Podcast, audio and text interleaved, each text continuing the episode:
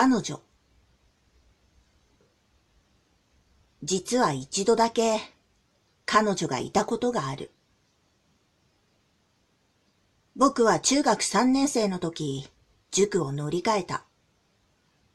前の塾の数学の教師がひどく嫌な奴で、こいつに一年間接するのは耐えられないと思ったので、僕は思い切って塾を変えた。出て行くときにその教師のダメな点をボロカスに言ってやった。教師が半泣きになっていたのがいい思い出だ。新しく乗り換えた方の塾で僕は彼女に出会った。妙に勉強ができた僕は新しい塾で特別待遇を受け、入塾してすぐに最高レベルのクラスに突っ込まれた。